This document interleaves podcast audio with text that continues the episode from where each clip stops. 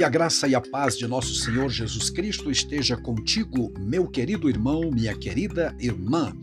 Hoje, no podcast Pensando a Bíblia, vamos falar sobre Paulo e sua dedicação aos vocacionados. Lemos em Atos, no capítulo 20, versículo 28. Olhai por vós e por todo o rebanho sobre que o Espírito Santo vos constituiu bispos, para apacentardes a Igreja de Deus que ele resgatou com seu próprio sangue. Na verdade, no reino de Deus, a liderança mais experiente deve zelar pelas lideranças mais jovens, mais novas. Os jovens, portanto, vocacionados precisam de um cuidado, de um zelo todo especial por parte daqueles que têm muito mais experiência. É o que vemos na vida do apóstolo Paulo.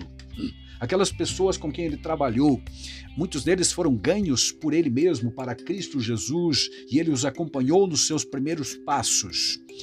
Outros, muitos, realmente tornaram-se obreiros por conta de seu ministério profícuo entre eles, orientando, formando, eh, instruindo paulatinamente a vida, acompanhando o crescimento também destes jovens obreiros.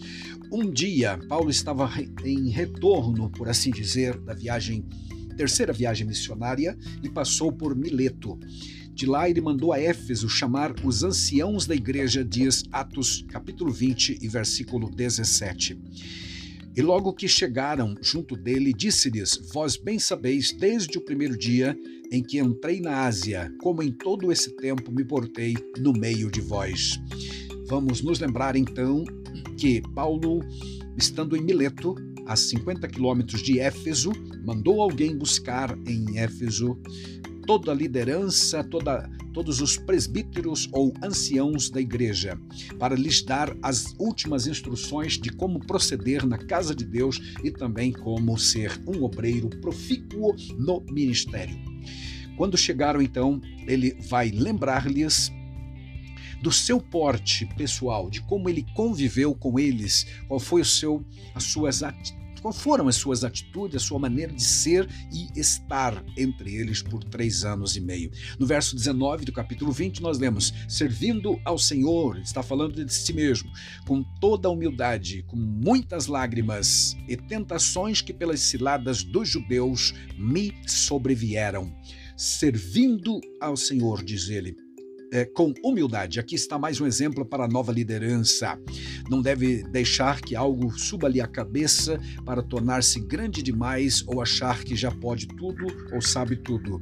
Na verdade, todo obreiro precisa se manter humilde. Paulo foi este obreiro humilde que ensinou a humildade, que por sua vez ele aprendeu com Cristo Jesus, que disse, que disse: Aprendei de mim, porque sou humilde de coração. Também disse que ao servir a Jesus em Éfeso, isso lhe causou lágrimas. E aqui já fica patente que para ser um obreiro de Cristo é preciso estar preparado também para enfrentar as dores, as lutas e muitas perdas que causarão lágrimas. Portanto, amados, ele, Paulo está passando como obreiro experiente agora para os novos obreiros as condições quanto a servir a Cristo. Fala ainda das tentações que lhes sobrevieram por conta das ciladas dos judeus. Amados, a gente fica pensando aqui como foram essas tentações. Eu imagino que Tal como acontecia em todos os lugares por onde ele chegava, primeiramente Paulo pregava nas sinagogas, procurava as sinagogas judaicas, e aí enfrentava as oposições as mais variadas dos judeus, xingamentos, zombaria e tudo mais. As tentações que ele menciona aqui certamente era o fato de, de resistir e não descer ao nível da, da baixaria ou do, do xingamento ou das provocações causadas pelos judeus que o odiavam por conta de pregar que Jesus Cristo era o Messias. Então, estas tentações que ele sofreu ele é, certamente era por conta disso. E ele está dizendo, transmitindo aos novos obreiros: não caiam no laço do diabo, não cedam a essas tentações, não desçam ao nível dessa baixaria. Resistam, fiquem firmes com Jesus, servindo a Ele com humildade. Verso 20 diz: Como nada que seja útil, deixei de vos anunciar e ensinar publicamente e pelas casas. Glória a Deus. Ele também está recordando que não reservou nada enquanto esteve lá em Éfeso para si mesmo, mas transmitiu, deixou tudo que sabia para aquela, aquele grupo de crentes de Éfeso, que, como a gente sabe, quando ele chegou lá, havia 12 crentes que não conheciam, por exemplo, o batismo nas águas, nem totalmente a doutrina de Jesus Cristo. Mas quando ele saiu, deixou uma igreja estruturada quando da, da, agora da sua deste momento em que ele chamou os anciãos, havia portanto um grupo de, de ministros que cuidavam daquela igreja, portanto bem estruturada. Versículo 21, testificando tanto aos judeus como gregos a conversão a Deus, a fé em nosso Senhor Jesus Cristo. Aqui ele está dando aos novos obreiros temas para as pregações, ensinos que deviam continuar é, sendo transmitido àquele povo a conversão necessária e também a fé que lhes dá sustentabilidade para a vida cristã. Não tem como viver a vida cristã sem a fé genuína gerada pela própria palavra de Deus. E agora diz ele no verso 22: Eis que ligado eu pelo Espírito vou para Jerusalém, não sabendo o que há de me acontecer lá, senão o que o Espírito Santo de cidade em cidade me revela, dizendo que me esperam prisões e tribulações. Mais um exemplo para a nova liderança, lembrando-lhes que o caminho da fé, o caminho do ministério, é um caminho espinhoso de possíveis prisões e tribulações. Contextualizando, hoje nós não temos no Brasil rara, se não é, raríssima, exceções, prisões, mas tribulações nós temos e muitas. Por consequência, amados, voltando lá no tempo de Paulo, ele sabia, já revelado pelo Espírito Santo, que de cidade em cidade o que lhe esperava não eram é, aplausos, aprovações, grandes multidões se convertendo, mas ao contrário, prisões por conta de, das perseguições que viriam sobre eles. E com isso gerando muitas tribulações. Ele vai escrever a, a um dos seus, dos seus vocacionados jovens que ele procurou treinar, orientar, uh, no caso Timóteo, dizendo: todo aquele que piamente quiser servir a Jesus padecerá perseguições. Versículo 24 de Atos 20 diz: Mas em nada tenho a minha vida preciosa para mim mesmo, contanto que cumpra com alegria a minha carreira e o ministério que recebi do Senhor Jesus para dar testemunho do Evangelho da graça de Deus. Amém. Então, apesar das prisões e das tribulações, ele está dizendo como exemplo para aqueles jovens obreiros Vou cumprir com alegria a minha carreira e o meu ministério. Recebi isto do Senhor Jesus e quero fazê-lo com toda a dedicação. Minha vida não é preciosa para mim mesmo, mas sim para o Evangelho da graça de Deus que eu quero continuar pregando. Que exemplo! Realmente este é um legado precioso deixado por Paulo para os jovens obreiros vocacionados e a todos nós também. Glória a Deus. E agora, na verdade, dizer no versículo 25: Sei que todos vós, por quem passei pregando o reino de Deus, não vereis mais o meu rosto. Isto foi uma, uma coisa triste que ele comunicou e causou-lhes muito, muito abatimento, inclusive, tá? Porque ele está dizendo a eles que não verá mais, que não eles não mais o verão, ele vai a Jerusalém, será preso, depois conduzido a Roma como prisioneiro e não terão mais oportunidade de se encontrar. No verso 26, portanto, no dia de hoje, já que este é o nosso último encontro, é o nosso último momento de orientação para vocês, meus jovens obreiros, disse ele: Vos protesto que estou limpo do sangue de todos, porque nunca deixei de vos anunciar todo o conselho de Deus.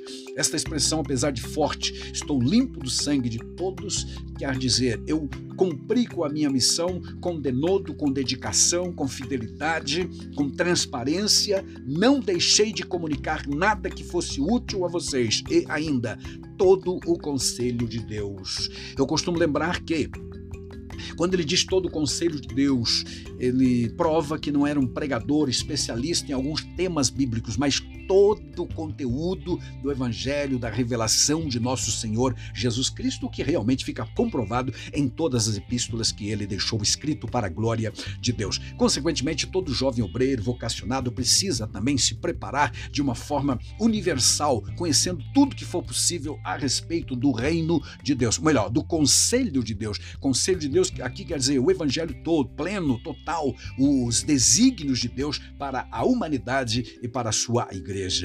Aí no verso 28, aconselhando os jovens obreiros, ele diz: Olhai por vós mesmos e por todo o rebanho sobre que o Espírito Santo vos constituiu bispos para apacentardes a igreja que ele resgatou com seu próprio sangue. Amém. Portanto, amados, os jovens obreiros são agora com convocados a cuidar de si mesmos primeiro e depois do rebanho de Deus que o Espírito Santo os encarregou de cuidar. Verso 29, porque eu sei disto. Depois da minha partida, é, entrarão no meio de vós lobos cruéis que não perdoarão o rebanho. Aqui está um alerta de Paulo sobre a intromissão, a inserção de lobos vorazes, ou seja, pregadores itinerantes que adentrarão na igreja, tanto de Éfeso como em todos os lugares, para, de alguma maneira, né, destruir ou corromper a fé daqueles irmãos, o rebanho de Deus que Paulo menciona aqui. O verso 30 diz: E que dentre vós mesmos se levantarão alguns que homens que falarão coisas perversas para atraírem os discípulos após si. A gente sabe pelo estudo geral dos tempos do Novo Testamento, especialmente no primeiro século, que dois grandes problemas que surgiram na igreja primitiva foram os judaizantes e também os gnósticos. Enquanto os judaizantes misturavam a graça com a lei e diziam que para ser salvo não bastava apenas crer em Jesus, mas era preciso praticar alguns rituais da lei judaica, os gnósticos acreditavam que sabiam mais que todo mundo, que eram mais sábios, que o corpo era inteiramente mau, que o espírito sim que era bom, portanto não precisavam preocupar-se com o corpo, enfim, confundiam completamente, introduzindo filosofias eh, seculares na mensagem do Evangelho. E Paulo está alertando: virão de fora lobos cruéis, tomem cuidado, fiquem atentos, olhai por vós mesmos e também pelo rebanho de Deus. Mas dentro do próprio próprio rebanho surgiriam, diz ele, alguns homens pervertendo algumas doutrinas ou ainda pregando desvios doutrinários. Muitos daquilo que nós, muito daquilo que hoje vemos também em nosso meio, realmente são distorções das doutrinas bíblicas verdadeiras. Verso 31, ele continua alertando os jovens obreiros. Portanto, vigiai, lembrando-vos de que durante três anos, noite e dia, não cessei de admoestar com lágrimas a cada um de vós. Quando ele diz cada um de vós, quer dizer, ele deu conselho individual a cada um daqueles presbíteros ou anciãos que ali estavam ouvindo-o naquele momento. Isto é precioso e fica mais uma vez provado a preocupação de Paulo em investir naqueles jovens vocacionados para que cuidassem do rebanho de Deus comprado com o sangue de Cristo, como diz o versículo 28. Agora, pois, irmãos, encomendo-vos a Deus e a palavra da sua graça, a Ele que é poderoso para vos edificar e dar herança entre os santos. Mais um exemplo dele, verso 33: De ninguém cobicei a prata, de ninguém cobicei o ouro nem a veste. Vós mesmo sabeis que para o que era necessário, a mim e aos que estão comigo, estas mãos me serviram. Ou seja, não me aproveitei de situação alguma. Enquanto estive com vocês, não fui pesado a ninguém. Procurei trabalhar, inclusive, para minha manutenção. Meus amados em Cristo, aprendemos, portanto, que as lideranças mais amadurecidas, mais experientes, têm que se preocupar na formação de seus novos líderes, de seus novos, novos vocacionados na igreja, que irão um dia substituí-lo. Não tem como ser de outra forma. Ninguém é eterno. Precisamos fazer como fez também Moisés, preparando Josué para ficar em seu lugar. Que todos nós possamos nos comprometer, sendo jovem liderança ou já amadurecidos, fazendo a nossa parte, aprendendo com Paulo, que realmente procurou investir na nova liderança. Amém.